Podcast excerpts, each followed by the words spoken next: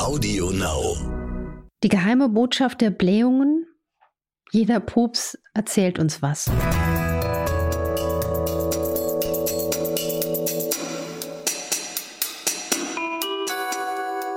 Dr. Anne Fleck, Gesundheit und Ernährung mit Brigitte Leben.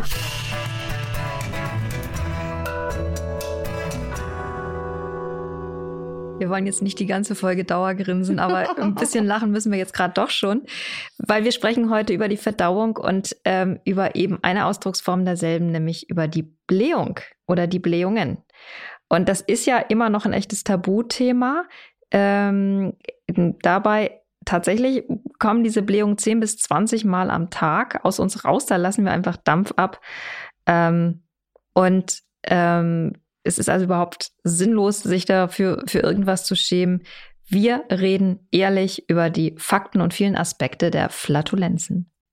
Genau, und wir, das sind ich, Dr. Anne Fleck, genannt Doc Fleck. Ich bin Ärztin für Innere Medizin, Vorsorge und Ernährungsmedizin und mein Herz steckt da für Sie und alle Menschen da draußen gesund und munter und möglichst blähungsfrei zu halten.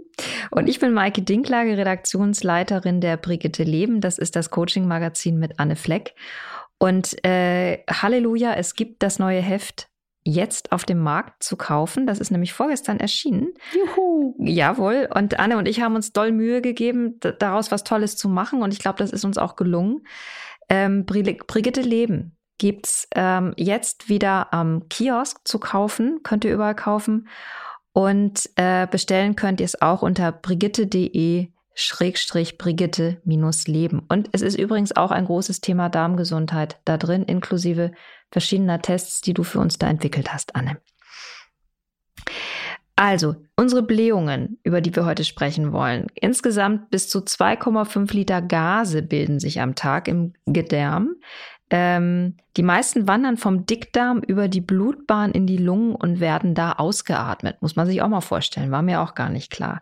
Ein halber Liter aber sucht sich einen hörbar anderen Weg. Ist denn jede Blähung, die auch mit Geruch und Ton versehen ist, ein Hinweis darauf, dass was nicht stimmt? Also ähm, ist das immer ein Anzeichen dafür, dass die Ernährung nicht ausgewogen ist, dass wir Stress haben oder einfach die Verdauung nicht so richtig klappt? Also man darf jetzt auch nicht, auch nicht durch diese Folge zu so einem übertriebenen, neurotischen, ich muss jetzt bei jeder Blähung Angst haben, Mensch werden. Im Gegenteil, also Blähungen im gesunden Maß hat jeder. Das ist einfach auch mal wichtig, die Nachricht.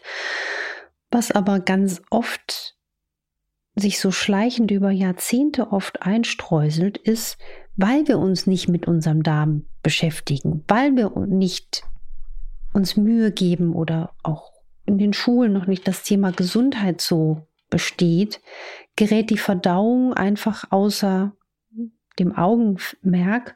Und das ist das Problem, dass sich dann über Jahre, zum Beispiel allein durch schlechtes Kauen, bakterielle Fehlbesiedlungen äh, entwickeln können. Mein, mein Darm fängt, fängt lustigerweise gerade an zu gurgeln. Ich meine, das wäre dein Magen. Nee, ich glaube, das war der da. Und da gab es so ein äh, sprudelndes Geräusch.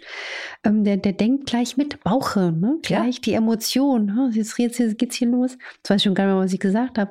Ähm, aber das ist der Punkt, dass man viel, viel mehr auf die Verdauung acht geben sollte, weil die Blähung, wenn sie dann wirklich mal überhand nimmt oder Menschen dann wirklich sehr, sehr viel darunter leiden, dann ist das ein Zeichen vielleicht sogar für einen Reizdarm, also dass das einfach gekippt ist, dieses normale Ab- und zu Blähung haben in eine krankhafte Variante.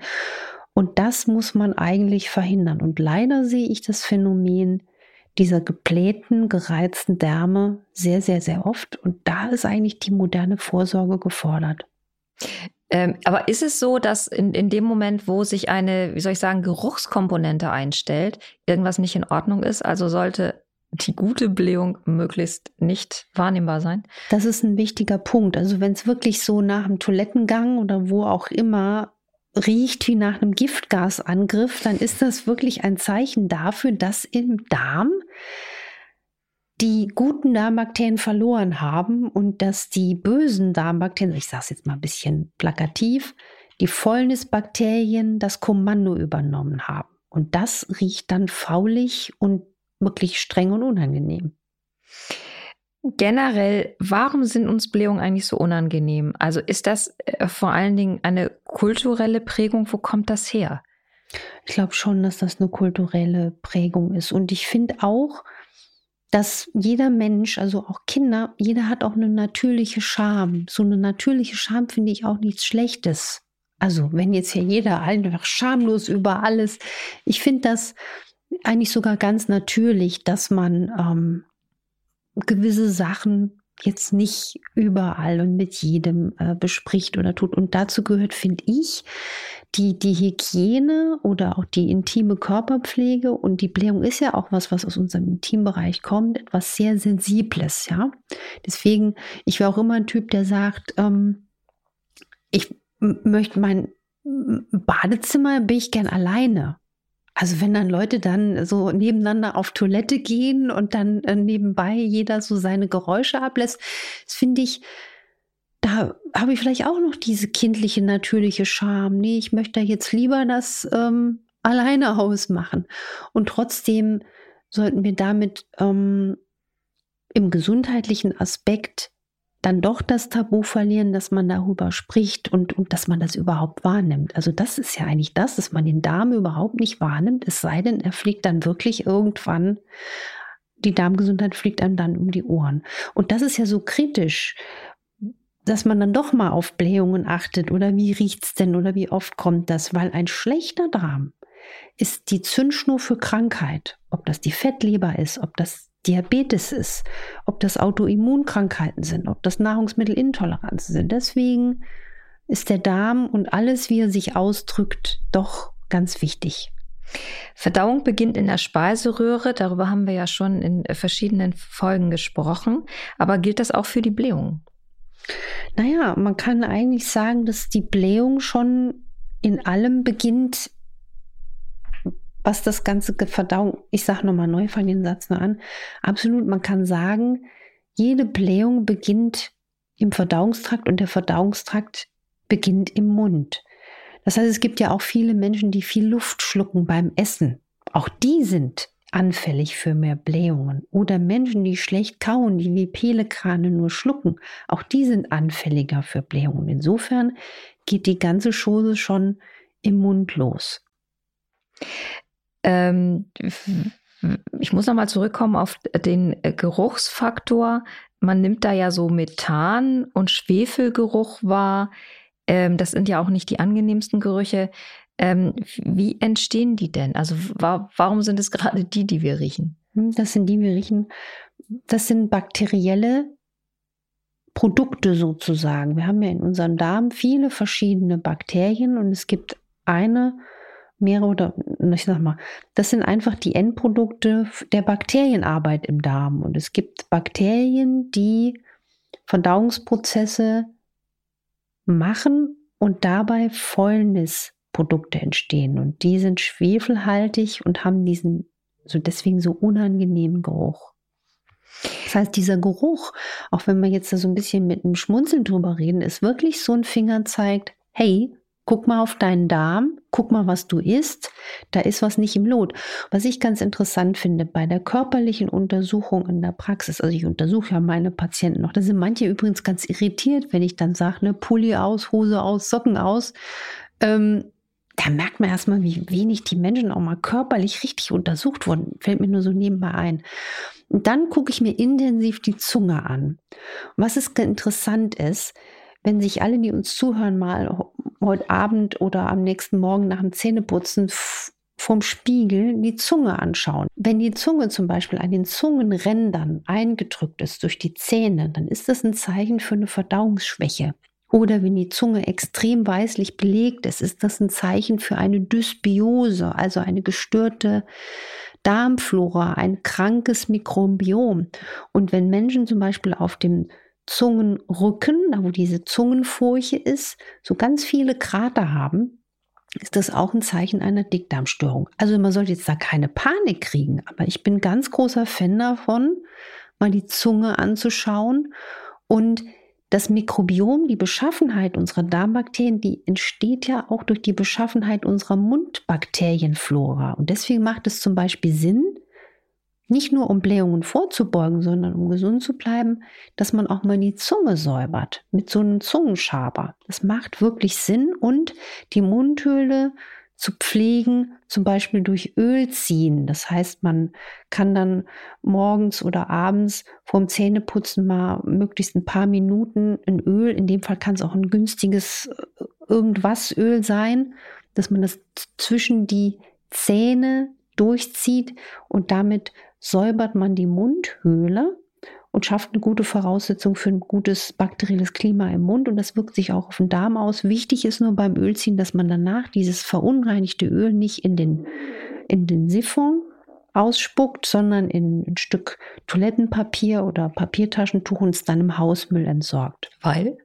Na, weil dieses Fett in den Rohren das verklebt und verkrustet ja auch über Jahre und dann sammeln sich da Bakterien an und wenn man dann beim nächsten Mal da, also dann atmet man da vielleicht auch über Jahre irgendeinen Schrott ein. Also. Jetzt kommen wir nochmal zu einer deutschen äh, Spruchweisheit. äh, kennt jeder, jedes Böhnchen gibt ein Tönchen. Ähm, stimmt das? Also gibt es Geräusche, gibt es, gibt es Nahrungsmittel, die besonders viele Geräusche machen? Also ich wundere mich gerade, es ist so witzig. Ich habe noch nie so viele Darmgeräusche gehabt wie in dieser Folge. Bei mir ist das, das, das Darm-Hirnachse, die Emotion ist total der Hammer. Ich weiß gar nicht, ob man das übers Mikrofon hört. In dem Fall könnte ich ja sagen, ähm, hätte ich jetzt eine Banane, die ein Tönchen gibt. Nein, man kann jetzt nicht sagen, dass eine Paprika äh, die Querflöte im Orchester der Blähungstöne ist. und, und die okay, Tomate wir das Ganze mal. und der Weißkohl der Kontrabass. Ähm, aber es ist natürlich auch immer individuell, was man ganz klar sagen muss. Es gibt natürlich die absoluten, ich nenne es jetzt mal, das wird wahrscheinlich meinen kleinen Neffen freuen, der sich übrigens kein Scherz, habe ich lustigerweise gestern erfahren, ein Pupskissen zum Geburtstag äh, gewünscht hat. Größter Spaß. Größter Spaß und dem Kleinsten auf den Kopf gelegt hat, dem fünf Monate alten äh, Brüderchen. Ähm, das, es gibt natürlich diese Pupsmacher, ne? also das sind die Bohnen, außer wohl die schwarze Bohne, die ist nicht so blähungsfördernd. Alles, was Hülsenfrüchte ausmacht, Linsen, Erbsen, aber was viele unterschätzen, Getreide, Brot, frisch gebackenes Brot, das ist die Blähungskanone. Ja? Vor allen Dingen Roggengerste, Weizen gelten als Blähungsmacher. Und dann, was ich schon angedeutet habe, Kohlgemüse, vor allen Dingen Wirsing, ähm, Weißkohl, Sellerie. Interessanterweise mögen manche ja Kohlgemüse nicht so gern, dabei ist Kohl kostengünstig, ein Füllhorn an Vitamin C, an Antioxidantien, an Ballaststoffen. Und wenn man denkt, oh nee, mit Kohl kommt mir da nicht um die Ecke, dann bin ich ein Fan von Spitzkohl, weil Spitzkohl, finde ich, schmeckt geschmacklich sehr gut, ist auch ein bisschen neutraler und der bläht nicht so stark. Auch Blähungen verursacht es gerne Zwiebeln, Knoblauch, aber auch Milchprodukte. Und wovor ich gerne warne, nicht nur in Büchern, auch oft in der Praxis das sagen muss, und das ist so verkannt, Paprika, Tomate und vor allen Dingen auch die Häute von Paprika und Tomaten. Also wenn wenn manche dann zum Beispiel, ich weiß noch, im Nachtdienst, da gab es so eine Krankenschwester, die hat im Nachtdienst Berge von Rohkost Paprika gegessen. Ich meine, im Nachtdienst willst ja und sowieso nicht schlafen und kannst auch nicht schlafen, aber das ist wirklich ein Angriff. Ne? Und da, wenn man anfällig ist, mal drauf achten, esse ich wie Paprika oder Tomate und esse ich das mit Haut. Und was viele unterschätzen, diese Zuckeralkohole, also Xylit, Sorbit, Erythrit, was wir jetzt ja auch so ein bisschen, was ja so ein bisschen in Mode kommt. Ne? Ich jetzt, das ist Schokolade mit Xylit oder Süße mit Erythrit. Das macht super Blähungen. Und Xylit oder auch aus, aus Kaugummi, es gibt ja Menschen, die kriegen dann nicht nur Blähungen, sondern vielleicht sogar Durchfälle. Das muss einfach auch mal gesagt werden. Gibt es auch die Variante, dass ich genau diese Stoffe gut vertrage oder machen die bei jedem Menschen Blähungen? Das ist ja das Tolle. Jeder Mensch ist einzigartig und jeder hat eine andere Verträglichkeit und Vorliebe. Deswegen kann ich nicht sagen, bei jedem fällt das genauso aus. Deswegen ist auch hier das Zauberwort individuelle Medizin ist die beste Medizin und die einzige, die wirklich der Wahrheit des Menschen gerecht werden kann. Was ich mir wünschen würde. Was mir noch jetzt so als Nachricht für nach Hause ähm, wichtig ist, dass man jetzt nicht in so eine Vermeidungshaltung kommt, ich habe jetzt Angst vor Kohl und frischem Brot und so weiter. Man kann Blähungen sehr gut vorbeugen, zum Beispiel indem man auch mal die Verdauung von oben anregt, also nicht nur gut kauen, sondern auch zwischen den Mahlzeiten trinken, nicht zum Essen, weil dann die Verdauungssäfte viel intensiver den Nahrungsbrei bearbeiten können und die wieder die Kraft der Bitterstoffe, auch mal Löwenzahntee oder Bitterstoffe, wenn man Heißhunger hat, kann man auch Heißhunger damit abbinden, abbinden, zum Beispiel als Spray, der sollte aber ohne Konservierungsstoffe und Alkohol sein. Und wenn man wirklich mal sagt, ich habe Blähungen, die können ja so weh tun, da gab es mal wirklich eine Patientin, die habe ich im Krankenhaus erlebt, die sollte operiert worden. Das war einfach, sage ich mal, eine Erbsenattacke. Das war damals in meiner Zeit in der Chirurgie in Frankreich, kein Witz. Haben viele Chirurgen dann gelacht, aber die Frau tat mir unendlich leid. Fenchel das ist aber gemein, wenn auch die Chirurgen dann schon lachen. Mhm. Na, Gott, Gott sei Dank kam das dann noch, ne, dass die wirklich äh, tagelang Erbsen gegessen hat. Ne? Und diese alten Heilmittel, Fenchel, Anis, Kümmel, können dann wirklich Wunder wirken und auch mal ein kleiner Leberwickel und eine Bauchmassage, die ich übrigens nicht nur empfehle, wenn die Blähung im Anmarsch ist, sondern ein ganz einfaches Instrument der Selbstfürsorge abends vom Einschlafen. Das ist auch gute Vorsorgemedizin. Ich hoffe, ihr hattet äh, eine interessante äh, äh, Viertelstunde, 20 Minuten mit uns. Ähm, wenn das so war, abonniert uns auf äh, Audio Now und den anderen Plattformen, bewertet uns auf iTunes, schreibt uns an infoline.brigitte.de und vor allen Dingen stürzt euch an den Kiosk und kauft unser neues Heft. Ähm, über das wir uns einfach total freuen, dass es jetzt da ist und ähm absolut und da auch ganz großen Dank an dich und auch an die ganze Redaktion. Ich weiß, wie viel Arbeit da in so einem Heft steckt, wie viel Liebe, wie viel Herzblut, wie viel Pfeilen und und Arbeiten und ich hoffe, dass das auch wieder vielen vielen Menschen hilft, sich auf den Weg zu machen, um ein Leben in Qualität zu bekommen. Nächste Woche hören wir uns hier wieder. Darauf freuen wir uns dolle. Ähm, und verbleiben erstmal, sagen Tschüss für heute. Wollte schon fast sagen, mit einem kräftigen Pups, hello. Nein, Entschuldigung, nein. Also bleibt gesund, macht was draus und nehmt die Geräusche gelassen und die Gerüche. Tschüss. Tschüss.